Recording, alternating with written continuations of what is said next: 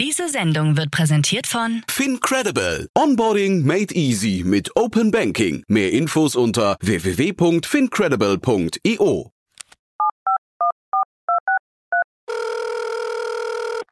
Hey, listen, I need some money. What do you need the money for? I've got a business proposition for you.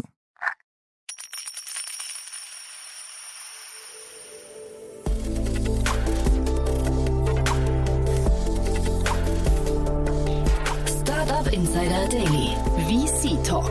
Die angesagtesten Investoren im Porträt. Guten Tag und herzlich willkommen bei Startup Insider Daily. Am Mikrofon ist Michael Daub und ich begrüße euch zum Nachmittag in unserer Rubrik VC Talk. Hier im VC Talk stellen sich regelmäßig bekannte Investoren aus dem Dachraum vor und sprechen über die Investmentstrategie und ihr bestehendes Portfolio.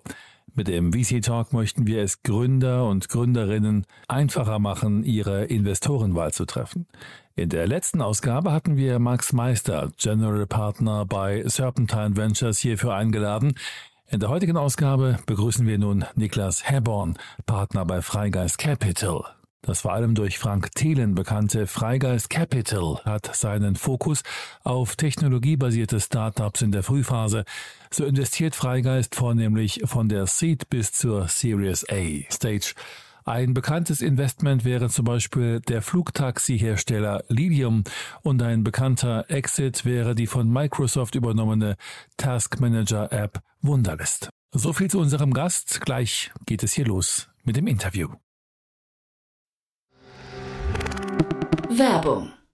Hi, hier ist Nina aus dem Content-Team von Startup Insider. Vielleicht hast du es ja schon gehört, wir haben endlich neben unserem Hauptkanal Startup Insider nun auch separate Kanäle für unsere verschiedenen Formate eingerichtet. Wenn du zum Beispiel nur unser tägliches Nachrichtenupdate Startup News hören möchtest, kannst du ab jetzt ausschließlich den Startup News Kanal abonnieren. Gleiches gilt für Investments und Exits, Startup Spotlight und alle anderen Formate, die zukünftig kommen werden. Die volle Ladung Startup Insider, also alle Formate, gibt es natürlich weiterhin hier auf dem Hauptkanal. Also, um die einzelnen Kanäle zu abonnieren, besuche jetzt startupinsider.de/slash insider. Wir sehen uns auf deinem Lieblingskanal.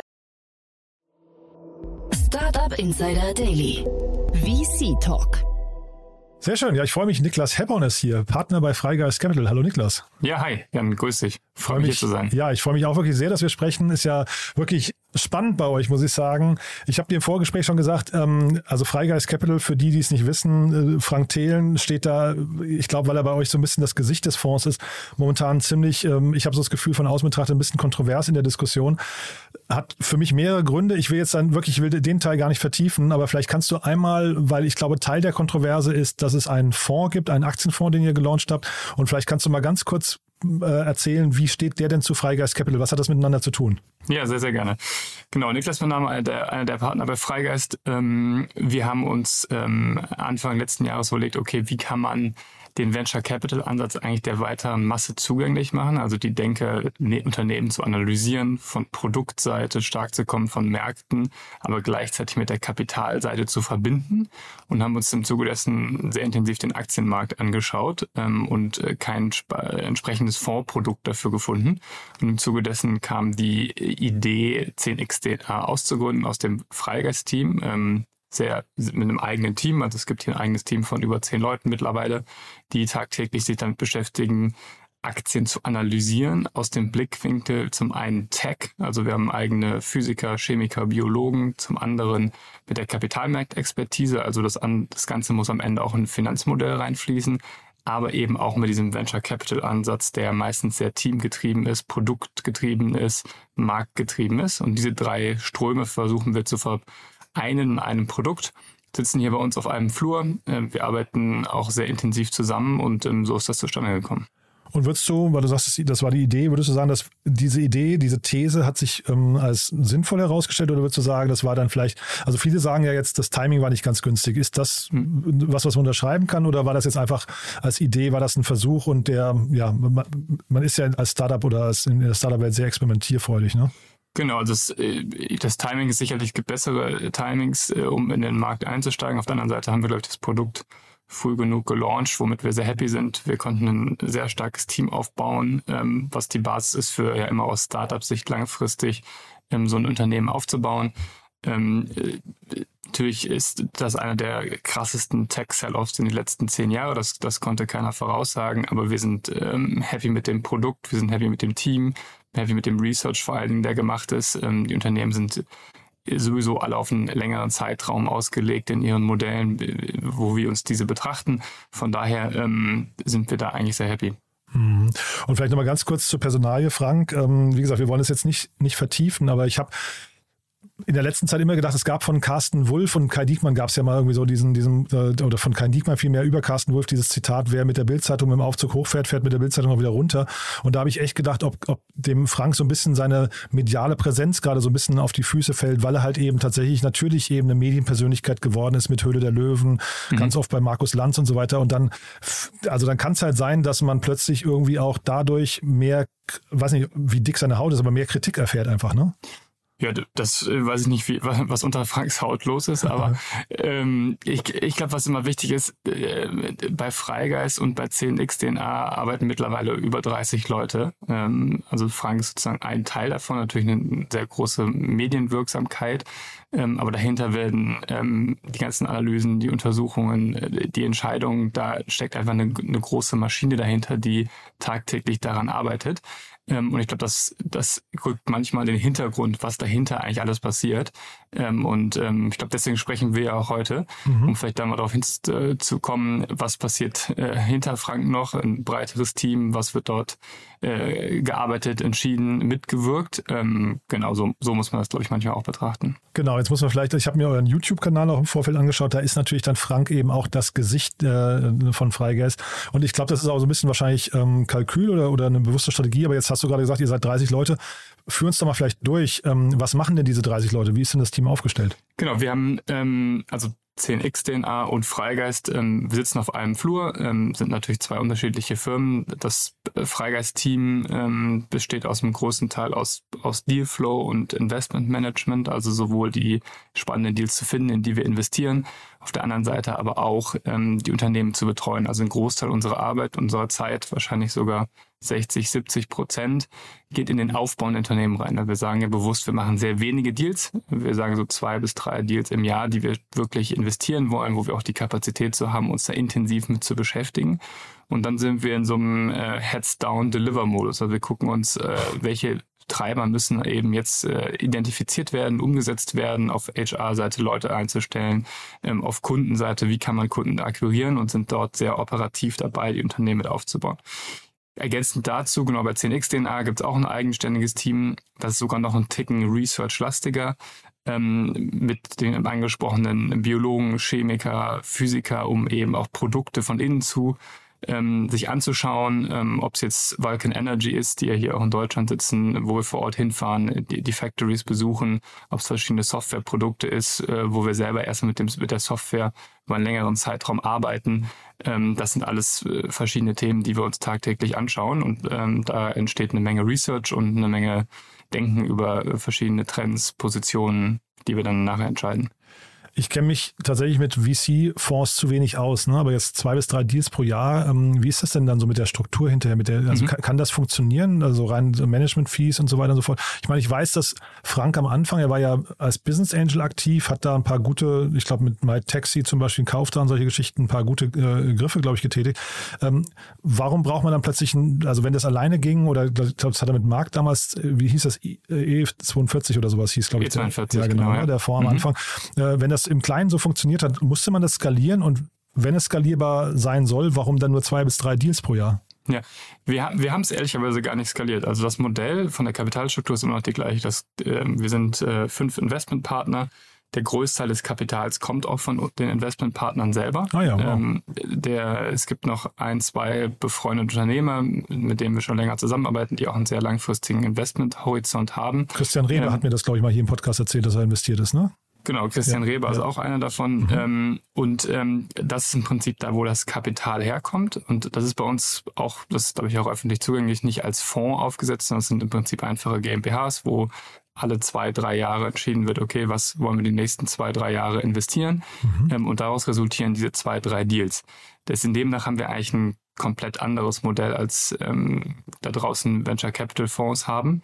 Ähm, genau, wir haben uns aber des Öfteren dagegen entschieden, das jetzt auf, groß aufzublähen und irgendwie vielleicht zehn Deals im Jahr zu machen, sondern lieber gesagt, okay, wir machen wenige Deals, wir konzentrieren uns darauf, wir sind sehr picky in der Auswahl der Deals, wo wir wirklich einsteigen ähm, und dann aber auch sehr hands-on im Aufbau. Also wenn man jetzt so ein Central mal als Beispiel nimmt, mhm. ähm, wo wir 2000, Ende 2017 investiert haben, dann wir zunächst einmal ja, bis 2020, also zweieinhalb, drei Jahre wirklich gearbeitet mit dem Unternehmen auf Engineering, Produkt, Pricing, Teamseite. Als wir eingestiegen sind, waren es knapp 15 Mitarbeiter. Als die Sequoia-Runde dann kam, waren es 50 Mitarbeiter. Wir haben das äh, Produkt komplett umgestellt von einem nicht-Subscription-Modell auf ein komplettes Subscription-Modell. Wir haben eine ganz neue Marke gebaut. Das Produkt hieß vorher war Vision, heißt jetzt Central. Ähm, und äh, so picken wir uns Unternehmen raus, wo wir selber sehen, da haben wir, da können wir gut helfen und da sehen wir auch einen großen Mehrwert und wo wir einfach auch Bock haben, mit den Gründern gemeinsam zu arbeiten. Und ähm, genau, Central ist zum Beispiel dafür. Deswegen skalieren wollen wir das Modell auch gar nicht. Wir wollen jetzt auch gar nicht die Anzahl Deals hochbringen. Vielleicht noch ein, zwei Deals mehr, das, das ist noch machbar, aber jetzt nicht 10, 20 Deals oder sowas. Mhm. Vielleicht an der Stelle darfst du vielleicht noch mal ganz kurz erzählen, weil das finde ich eine spannende Story. Äh, Central war ja, glaube ich, ein Unternehmen, das gar nicht am Raisen war. Die, waren gar nicht auf der Suche nach Kapital. Da mhm. habt ihr euch, glaube ich, also in Anführungszeichen reingequatscht, ne? Wir haben uns, wir mussten da pitchen, genau. Wir ja. haben Central als Kunde kennengelernt. Ähm, dadurch, dass wir einige Food-Unternehmen haben, wie ein Y-Food, ähm, Three Bears, Pumpax und die genau dafür eine Lösung gesucht haben, mhm. haben wir, ähm, Alex, unser CTO, hat sich SAP NetSuite und andere Lösungen angeschaut und ist dann auf Central gekommen und war da sehr begeistert. Dann haben wir angefangen, mit denen zu arbeiten, indem wir es eingesetzt haben bei unserem Portfoliounternehmen und haben dann, glaube ich, ein, ja, ein halbes Jahr später gesagt, das ist eigentlich ziemlich cool, was ihr macht, ähm, dürfen wir euch bei euch investieren. Ähm, das war, dann kam dann erstmal ein Nein. Ähm, und dann äh, haben wir noch ein bisschen weitergearbeitet. Ähm, und äh, irgendwann ähm, ja, war das, glaube ich, eine super Ergänzung, weil Claudia und Bene eben sehr technisch getrieben sind, aus dem Produkt herauskamen. Und so im klassischen Sinne, vielleicht hat er der BWLer gefehlt, ähm, um das Team noch komplett zu machen. Ähm, und dann sind wir eingestiegen und dann haben wir gemeinsam gearbeitet. Und das finde ich spannend. Äh, sag mal, vielleicht kannst du mal beschreiben, diese, diese Zusammenarbeit nochmal. Wie sehr formt ihr denn die Unternehmen auch? Ne? Also wie sehr ist denn Central ja. vielleicht auch von seinem Weg, von der ursprünglichen Vision abgekommen? Weil du hast ja gerade das Thema Marke, auch, äh, wie hießen sie vor, war Vision oder hast du mhm, ja, war genau. Vision, ja. ja. Und ich hatte, äh, was ich, einen Beitrag gesehen auf YouTube, da hat Frank, glaube ich, das gleiche auch über Kraftblock erzählt, da habt ihr, glaube ich, auch die Marke mitentwickelt. Das ist ja schon, schon spannend, ne? Ja, also ehrlich, also für, also für mich persönlich ist das das Spannendste an der Arbeit, weil ähm, wir, ich glaube, wir sind alle sehr unternehmerisch getrieben. Wir würden am liebsten selber Unternehmen gründen und ich glaube, dass das nächste an selber Unternehmen gründen ist, so eine Rolle wie hier zu haben, weil man sich einfach sehr ganzheitlich über die Unternehmen Gedanken macht wir sind, glaube ich, alle jetzt nicht so die einmal im Monat gibt es ein Reporting, wir gucken nur auf KPIs, sondern wir haben einfach Spaß daran, äh, Produkte zu designen, Marken zu entwickeln. Ähm, und das sind auch so die Anfangstage. Also wenn wir investiert sind, dann meistens fangen wir schon in der Idee an, uns Unternehmen sehr intensiv anzuschauen, immer in so Workshops zu Sales, Workshops zu Produkt, wo wir einfach sagen, okay, sagt uns, was nicht läuft. Ähm, wir finden euch cool, aber wir wollen mit euch gemeinsam arbeiten. Wir haben 18, 20 Monate Zeit und in der Zeit wollen wir richtig Gas geben. Mhm. Und das sind, ähm, das sind einfach die, die Anfangstage machen, glaube ich, super Spaß. Ne? Also auf mhm. der Brand-Seite, aber genauso auf der HR-Seite gucken wir uns an, okay, wen wollen wir jetzt an Bord bringen, wen brauchst Sind nie Teams komplett, kein Team sind perfekt am Anfang. Meistens hat man starke Leute im Produkt, dann braucht man vielleicht noch welche auf der kommerziellen Seite und das sind dann Themen, wo wir mit anpacken und ähm, auch echt viel Zeit drauf verwenden. Deswegen sagen wir zwei bis drei Deals das Maximale, was wir auch leisten können pro Jahr, weil wir äh, sonst gar nicht mehr die Kapazität haben, uns so tief in die Dinge reinzudenken. Also ihr seid sehr nah dran, seid stark involviert. Ähm, wissen das die Teams vorher oder ist das denen manchmal auch zu nah? Weil also es gibt ja viele, mhm. viele ähm, Investoren, die sagen, man muss Teams eigentlich auch machen lassen. Also ab wann, wann, ab, ab wann ist zu viel Nähe zu viel? Genau, gute ja. Ich glaube, ganz wichtig, wir, wir greifen jetzt nicht ins Lenkrad. Ähm, ich glaube, wir haben eine Meinung zu Themen und äh, würden oder wollen immer einen sehr partnerschaftlichen Austausch mit den Gründern haben. Ich glaube, das liegt uns am Herzen. Ähm, und da haben wir Spaß dran. Da müssen die Gründer natürlich auch Spaß haben. Es gibt aber auch genauso Beispiele, ähm, wo die Gründungsteam einfach schon reifer sind, wo wir eine klassischere Investorenrolle einnehmen ähm, und ähm, ganz normal im Board Calls mit dazukommen und ähm, Fragen stellen, versuchen auch zu helfen.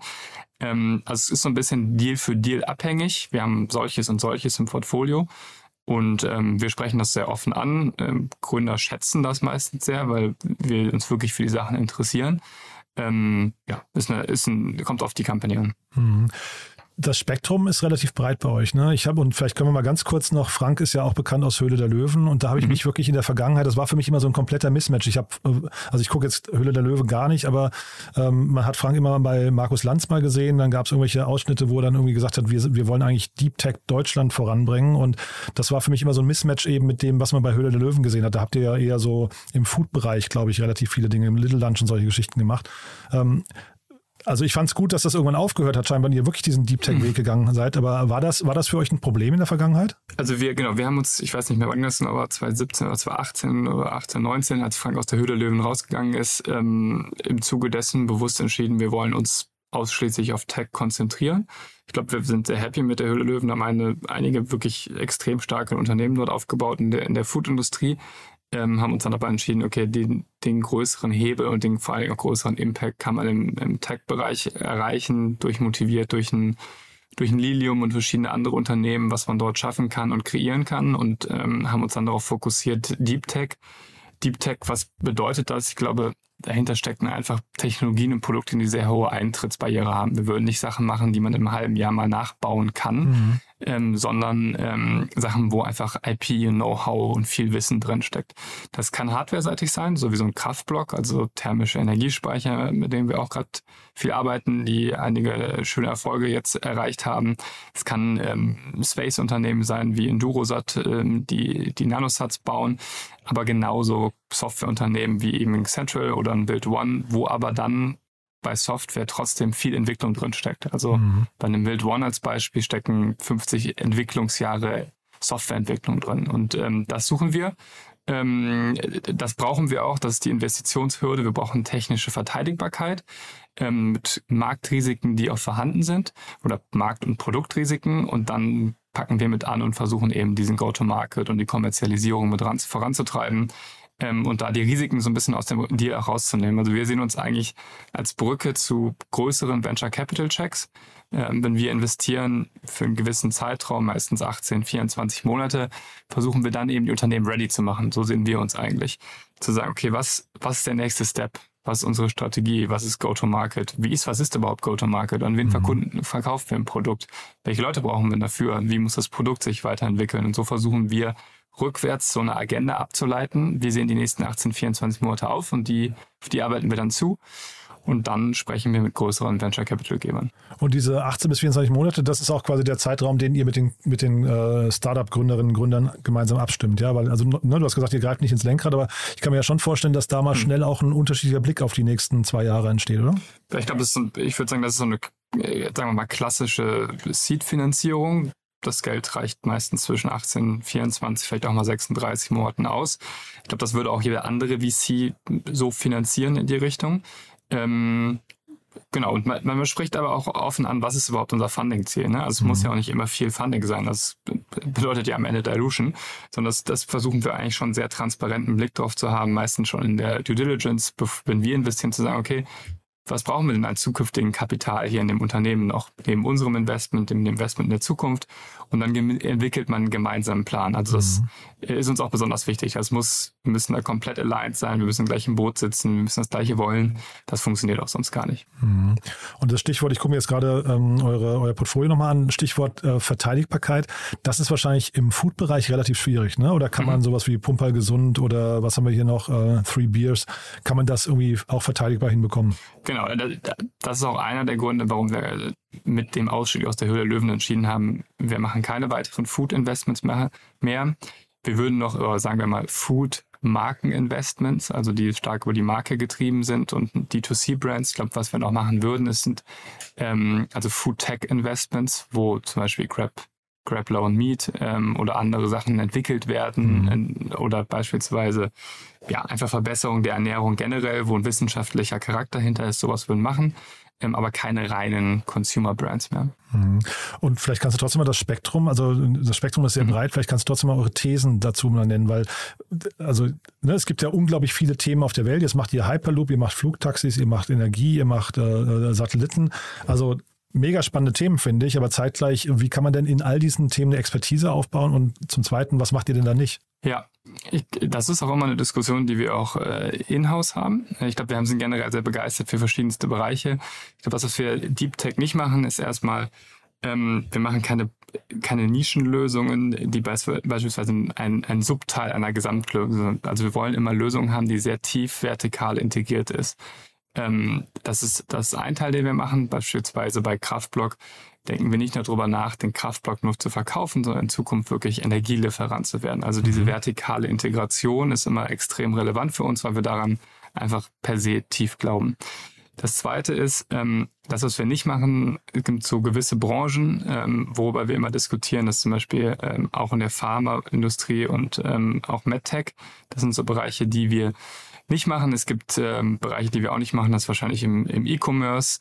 Ähm, wir haben auch wenig Fintech-Deals gemacht. Das sind eigentlich Bereiche, die wir uns weniger anschauen. Wir fokussieren uns dafür sehr stark auf Energiethemen, Climate-Tech-Themen, Mobilitätsthemen der Zukunft. Ähm, Space ist sicherlich auch ein Thema. Ähm, dann im Industrial-Bereich glauben wir sehr stark dran, dass da ein starker Trend von B2B-Software durchgehen wird, äh, die, ja, die, die industrielle ähm, Digitalisierung durchzuführen. Und ähm, ja, das sind eigentlich so die Bereiche, auf die wir uns stark konzentrieren. Ähm, ja, es ist aber auch ein bewegender Prozess. Ne? Also es gibt, äh, es kommen einfach neue Trends auf und deine Thesen müssen immer neu gedacht werden. Ähm, genau, wie schaffen wir es darin, Kompetenz aufzubauen? Ähm, zwei Dinge. Ich glaube, wir haben in-house ein sehr starkes Tech-Team, erweitern da auch konstant, wollen auch jetzt noch einen weiteren Tech, Tech, ein weiteres Tech-Profil bei uns einstellen ähm, und kombinieren da, ähm, auch um auf den Anfang des Gesprächs zurückzukommen, auch mit der Kompetenz aus dem 10xDNA-Team. Also es ist ein konstanter Austausch, wo wir teilweise auch gleichzeitig auf Deals arbeiten. Ähm, und ähm, wir haben ja zum Beispiel bei 10xDNA einige Positionen oder eine Position im Semiconductor-Bereich mit, äh, mit Zoytech. Ähm, genauso schauen wir uns aber auch gerade im Semiconductor-Bereich bei Freigeist verschiedene Unternehmen an und da suchen wir dann auch den Austausch und gucken, dass wir uns gemeinsam auch mal Deals anschauen. Und so ähm, haben wir da einfach eine breitere Expertise, um Sachen einzuschätzen. Und seid ihr dann aktiv auf der Suche? Das heißt, ihr entwickelt eine These und source dann den ganzen Markt, screent den und äh, findet dann das Richtige, also jetzt nehmen wir vielleicht mal den Hyperloop-Bereich und findet dann das Team, auf das ihr setzen möchtet? Oder ist es eher so, es kommt ein Hyperloop-Team zu euch und dann sagt ihr, oh, der Markt ist spannend, jetzt haben wir hier gerade einen sitzen, der, der kann das eventuell. Äh, lass mal schauen, ob das die richtigen sind. Ja, spannende Frage. Ähm, genau, also es ist ein Mix wie immer. Ähm, wir haben uns allerdings auch schon, ähm, also es gibt einen großen Anteil Inbound, ähm, der, der, hier reinkommt, den wir uns angucken, also so ein bisschen Trends, die von außen kommen, Unternehmen, die von außen kommen. Zugleich haben wir uns aber auch schon vor vier fünf Jahren aktiv dafür entschieden, wir wollen auch selber ähm, den Dealflow in der Hand haben, haben dort ein eigenes Tool entwickelt, um selber auch den Markt teilweise zu screenen ähm, und dann zu gucken, welche Unternehmen passen in unsere Hypothesen hinein. Ähm, also es ist ein Misch aus, aus beiden Dingen. Hm. Jetzt hast du ja gerade selbst Tenix DNA, den Fonds nochmal angesprochen. Jetzt will ich da nochmal kurz, weil du von der Expertise von dem Fonds gesprochen hast. Ähm, mhm also ich, ich kenne die, ähm, die Portfoliounternehmen des Fonds zu wenig. Ähm, man merkt nur immer wieder, dass da so zum Beispiel Sachen äh, oder einige, einige äh, Titel, die da drin sind, irgendwie aufgrund ihrer Performance am Aktienmarkt ähm, relativ kritisiert werden. Ist das für euch dann eigentlich das entscheidende Kriterium oder ist das, würdest du eigentlich sagen, nur weil der Aktienmarkt gerade die, die äh, Unternehmen nicht, nicht entsprechend würdigt, heißt das trotzdem nicht, dass es irgendwie schlechte Unternehmen sind. Ich glaube, genau, Aktienkurs und Fundamentalentwicklung der Unternehmen ist einfach was ganz unterschiedliches. Ähm, was uns vor allen Dingen interessiert, und das ist ja auch der Investitionshorizont des Fonds, ähm, ist, äh, entwickeln sich die Produkte und ähm, ja, der, der Ansatz des Unternehmens weiter in, entlang unserer Hypothesen. Ähm, und äh, entwickeln sich auf der Fundamentalseite die KPIs wie eine Umsatzentwicklung, äh, Gross-Profit-Entwicklung, ähm, EBITDA-Entwicklung, sind das die Treiber, die sich in die richtige Richtung entwickelt. Das, das ist, interessiert uns erstmal fundamental. Ähm, und dann haben wir natürlich auch einen Blick auf die, auf die Aktienkursentwicklung. Ähm, aber das ist eben über mehrere Jahre gesehen. Und ähm, ja, in den letzten Monaten gab es dort eben höhere Schwankungen. Das macht uns aber nicht nervös, sondern wir haben einfach den Blick darauf, geht das Unternehmen in die richtige Richtung? entwickeln sich die Produkte weiter, entwickeln sich die Umsätze weiter, ähm, Gross Profit, was ich eben schon gesagt habe, und dann gucken mhm. wir, ob das in die richtige Richtung geht. Mhm. Und sag mal, diese ganzen Deep Tech-Unternehmen, ähm, würdest du sagen, das sind Moonshots? Sind das also Unternehmen, wo man sagen kann, das ist so ein bisschen, also wenn es klappt, wird es richtig groß, aber die Wahrscheinlichkeit, dass es klappt, ist, ist gar nicht gegeben? Ähm, oder vielleicht auch damit verbunden, muss man einkalkulieren, dass man sehr viel Geld verbrennt, weil man eigentlich in Marktbereiter, Marktaufklärer investiert, aber gar nicht weiß, ob man in den Marktgewinner hinterher äh, investiert? Ja, das weiß man meist sehr später. Mhm. Ähm, das ist, äh, ist leider das, aber wenn ich jetzt rückblickend ähm, auf unsere Investitionen der letzten fünf Jahre gucke, ähm, haben wir wirklich eine extrem geringe Quote an Unternehmen, die pleite gegangen sind. Mhm. Natürlich werden auch nicht alle die, die Superstars, wie man es ja oft, aber generell ähm, überleben eigentlich alle Unternehmen. Es werden alles solide Unternehmen. Manche werden halt die, die großen Gewinner ähm, und schaffen es viel, viel größer zu werden.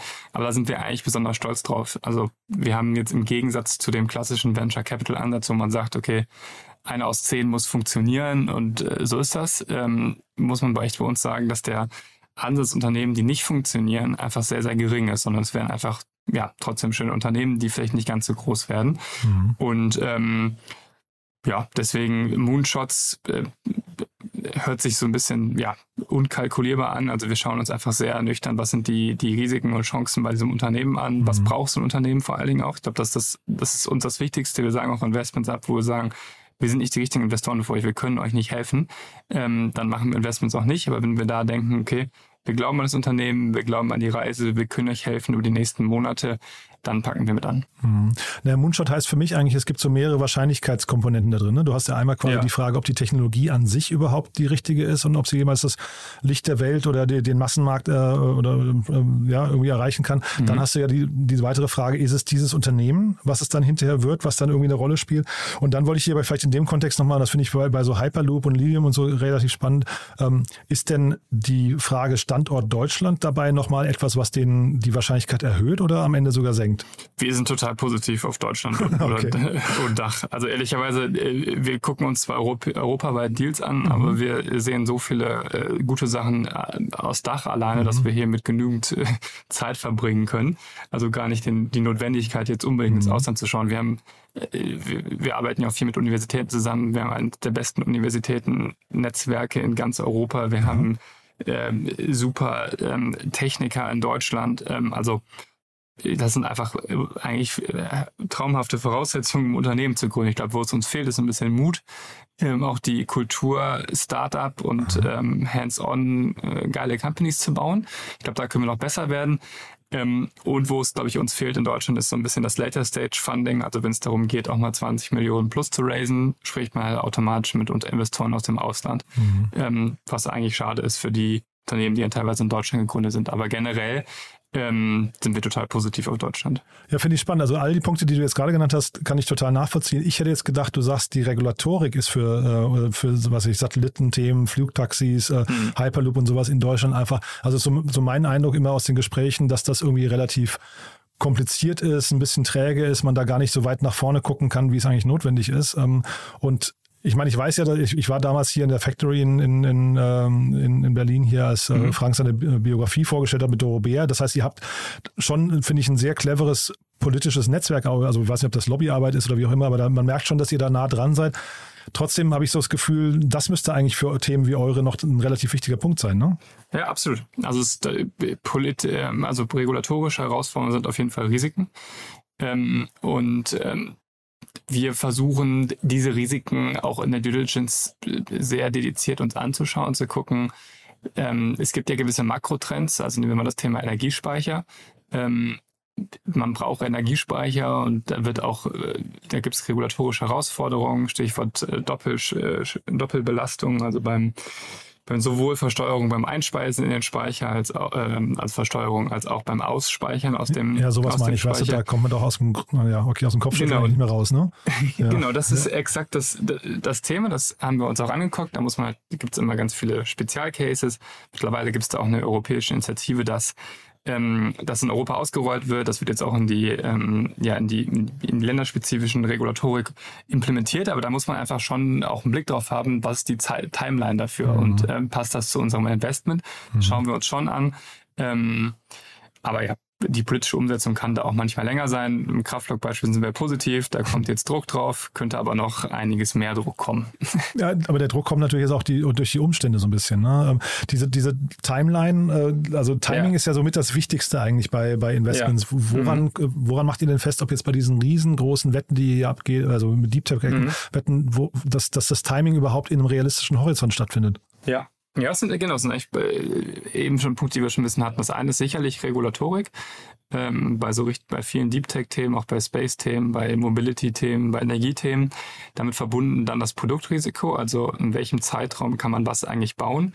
Das geht aber eigentlich eher so in so ein, da gibt es eigentlich zwei Unterkomponenten. Das eine ist, ähm, was ist irgendwie physikalisch, chemisch überhaupt möglich, also ist das mhm. machbar. Mhm. Ähm, das liegt natürlich sehr stark im Team. Ähm, und dann ja, muss, muss man gucken, dass man das richtige Team zusammenstellt, um das am Ende hinzubekommen und ähm, vielleicht auch auf ja, externen Research, Universitäten, andere Lieferanten mit dazu nimmt, um das eben zu realisieren. Auf der anderen Seite ist es eben auch ein Finanzierungsthema. Wie lange braucht man an Finanzierung, um gewisse Meilensteine zu erreichen, um dann am Ende das Endziel zu erreichen? Wenn man jetzt zum Beispiel in einen Quantencomputer investieren würde, mhm. das ist einfach eine sehr lange ähm, Timeline, um bestimmte Sachen zu, zu realisieren. Mhm. Ähm, wir versuchen das dann einfach runterzubrechen, zu sagen, okay, wir sind der Seed-Investor, ähm, wir finanzieren, wie gesagt, in so einem Zeitraum 18, 24, vielleicht auch mal 36 Monate. Und was kann man gerade bei diesen Deep Tech-Themen auf der Produktseite eben erreichen? Mhm. Ähm, wir haben beispielsweise, wenn man Lilium nimmt, war es erst ein ganz kleiner Jet, der ja mehr oder weniger in der Garage gebaut ist, wurde und auf den Tisch gepasst hat, bis hin zu einem ja, ersten Prototypen, der dann fliegen konnte. Und so versuchen wir eigentlich in den verschiedenen Projekten Produktmeilensteine herunterzubrechen. Ähm, wenn die Unternehmen dann weiter sind, versucht man das eben auch auf ja, Fundamentals wie eben Umsatz und andere KPIs ähm, zu definieren. Ähm, bei Deep Tech geht es aber auch häufig um ja, Produktroadmaps und ähm, wie sind die nächsten Meilensteine, die man da erreichen muss.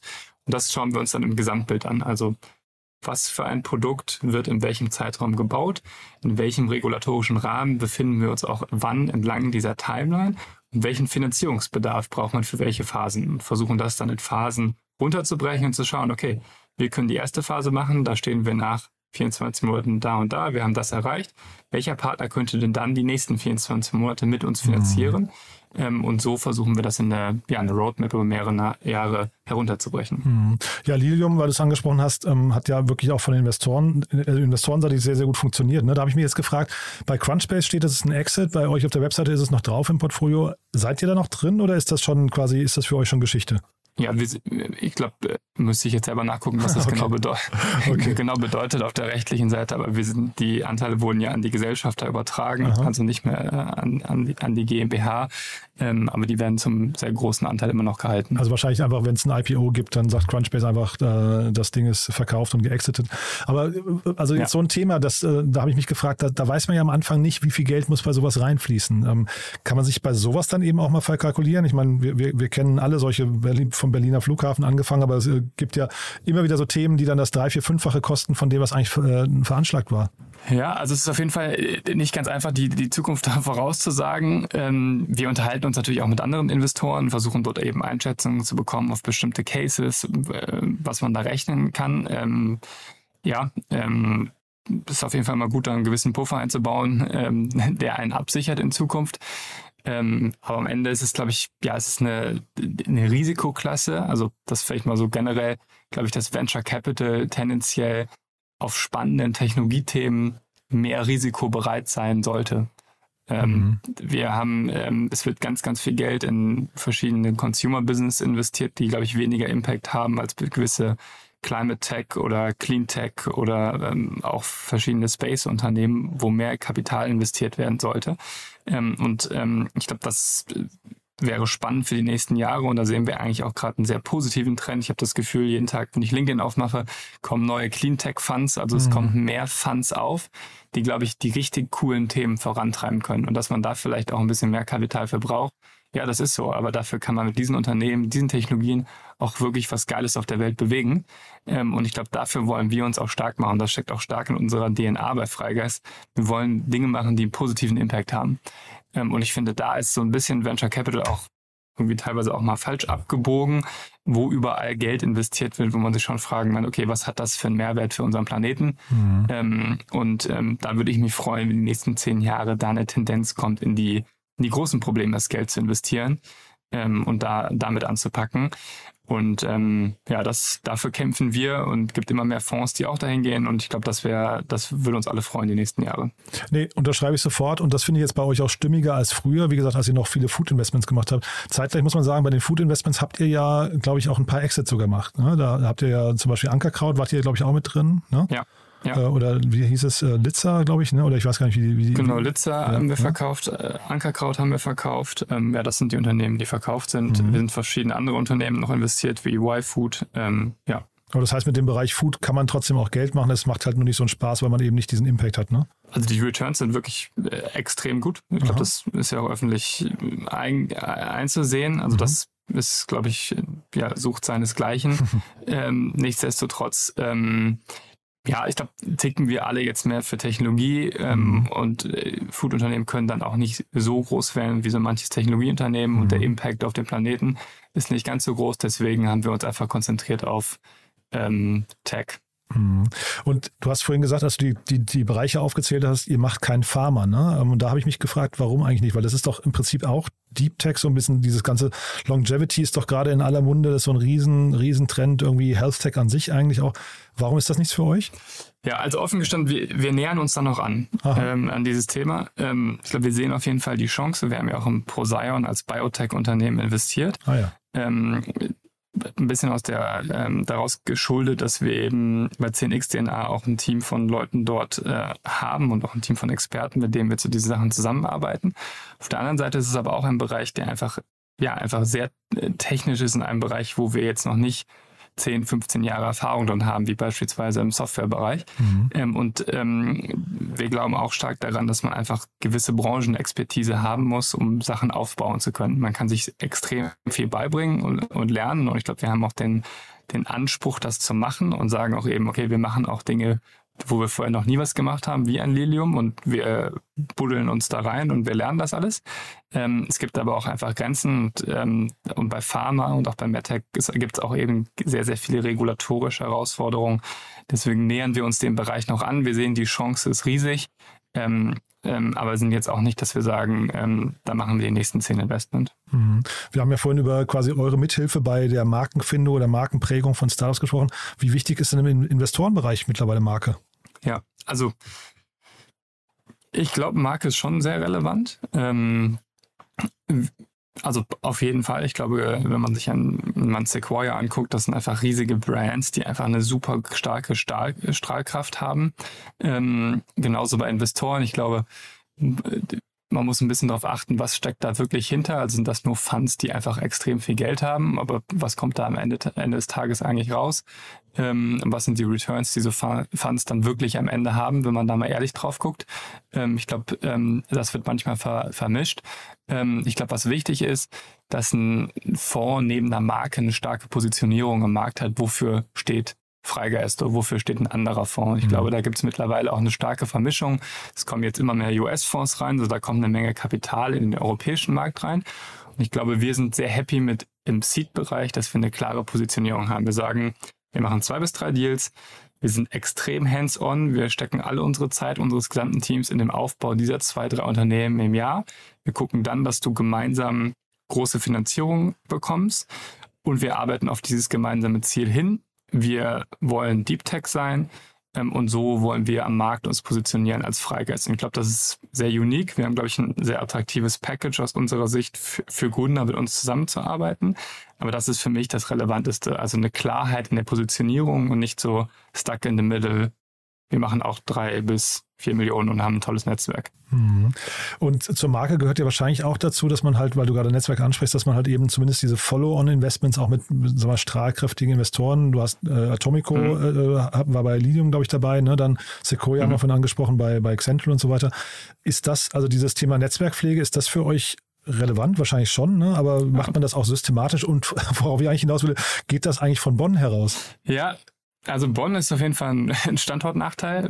Also es ist, äh, muss man offen sagen, wir denken auch immer wieder darüber nach, uns auch Richtung Berlin, vor allen Dingen aber auch Richtung München standortmäßig zu erweitern, weil wir einfach näher an den relevanten Städten mit Teams, Universitäten und Ökosystemen dran sein wollen. Ähm, Investorenpflege und ähm, Netzwerk ist äh, brutal relevant. Ähm, ja, also wir ähm, stecken mehr Arbeit in die Unternehmen wirklich rein, weil wir sagen, okay, lass uns erstmal Ergebnisse liefern, bevor wir mit Investoren nur den ganzen Tag sprechen und auf irgendwelchen Events rumlaufen. Ähm, lass uns einfach coole Unternehmen bauen und wenn wir die Meilensteine erreicht haben, dann gucken wir, welcher Investor dafür passend ist. Ich glaube, so ist unsere Denke, aber ähm, ist genauso richtig, dass es total relevant ist. Also wir brauchen Finanzierungspartner, stark Finanzierungspartner, die auch die gleiche DNA haben. Also es macht keinen Sinn, irgendwelche Investoren dazu zu holen, die anders denken ähm, als wir und als die Gründer, weil wir, glaube ich, dann ein sehr eingespieltes Team meistens sind und deswegen stecken wir da sehr viel Arbeit in die Auslese, sind auch sehr aktiv in Fundraising-Prozessen selber.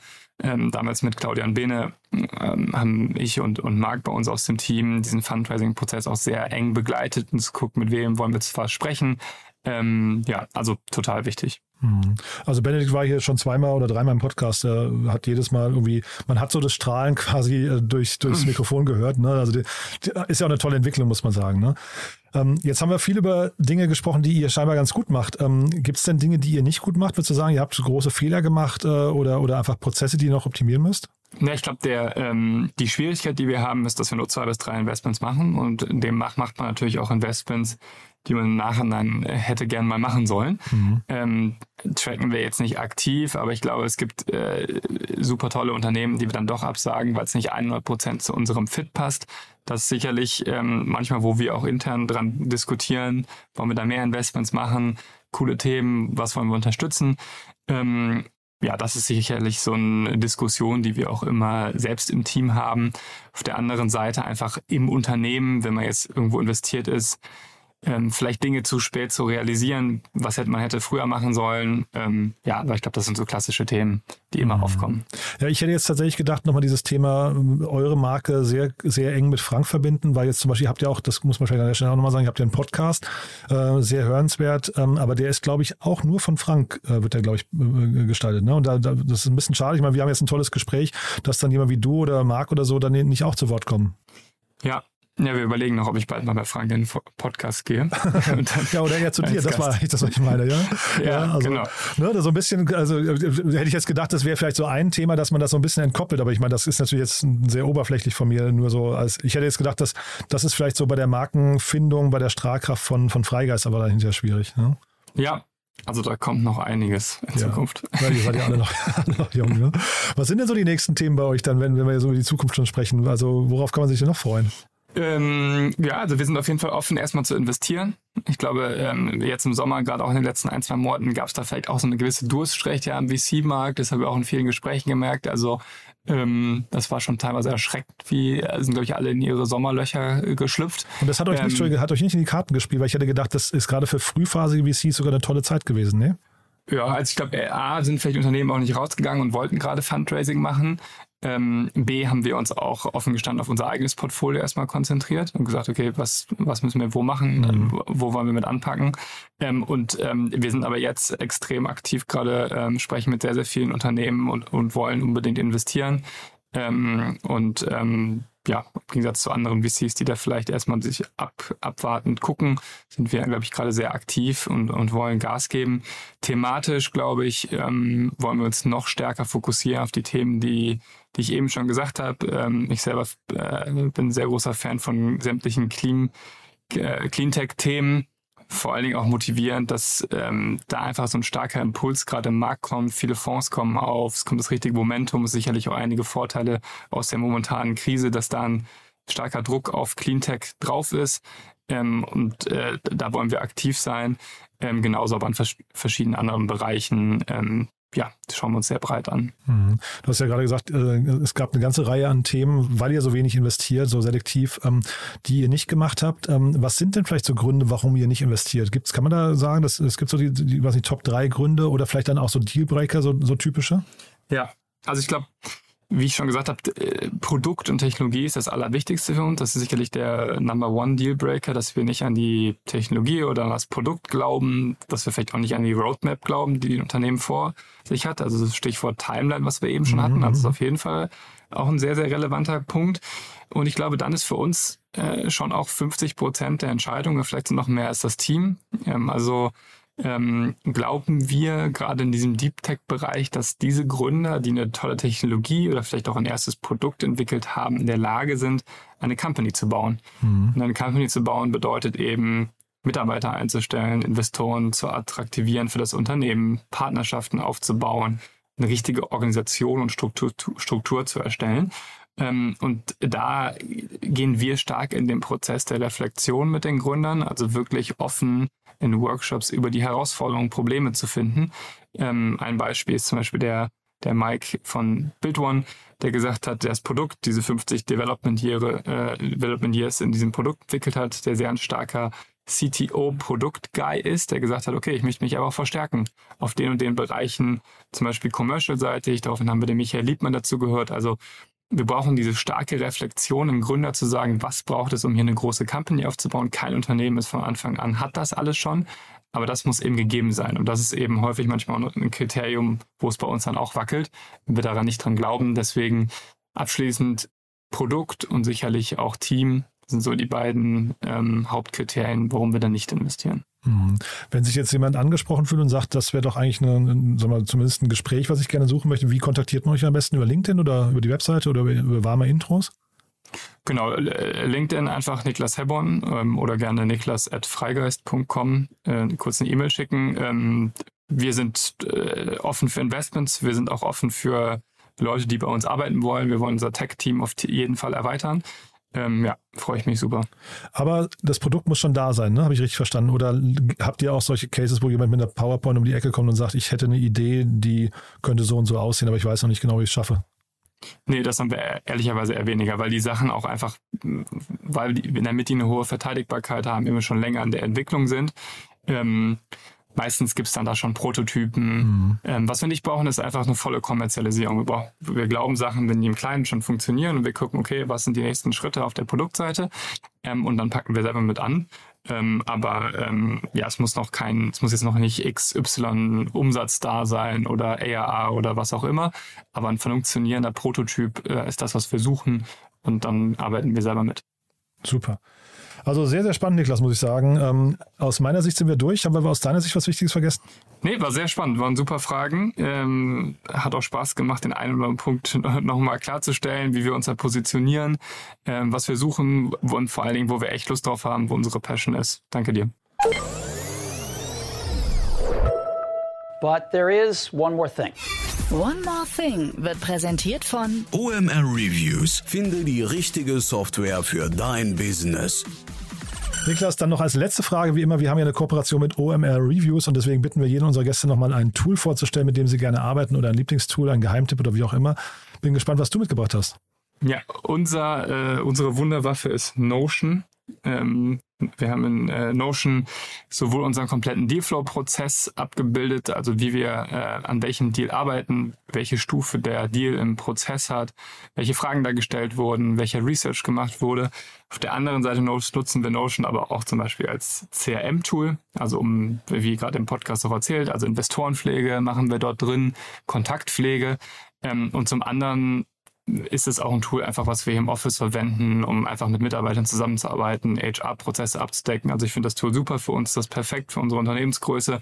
Es deckt sehr, sehr breit ganz, ganz verschiedene Dinge aus PowerPoint, Excel ähm, ab und ähm, kann das sogar noch integrieren, verschiedene Dinge. Deswegen ist Notion das Tool unserer Wahl. One More Thing wurde präsentiert von OMR Reviews. Bewerte auch du deine Lieblingssoftware und erhalte einen 20 Euro Amazon-Gutschein unter moin.omr.com/insider.